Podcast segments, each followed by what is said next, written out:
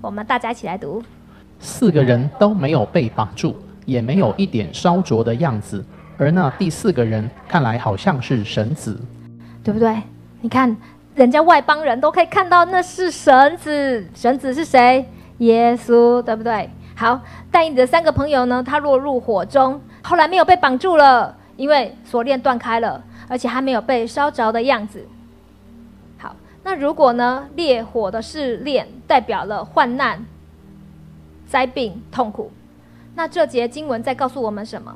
就是呢，即便我们过去曾经经历过患难，经历过灾病，经历过到很大的痛苦，不管你是大病一场，或者是你曾经被人倒账，公司破产了，或者是你被害，然后呢遭遇了牢狱之灾，或者呢你在婚姻中曾经被背叛过，可是呢，你都可以像但以里的三个朋友一样，你好像经历火烧。可是你却没有被烧着的样子，在你的脸上，在你的内心，在你的外表都没有留下沧桑岁月的痕迹。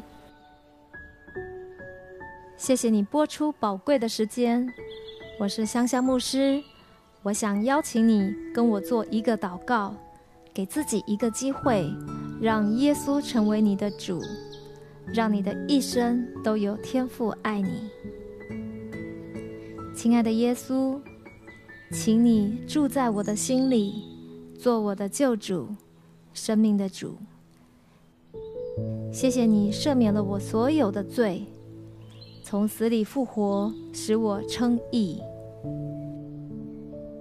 亲爱的圣灵，请你充满我，引导我一生的道路，保护我，供应我，医治我。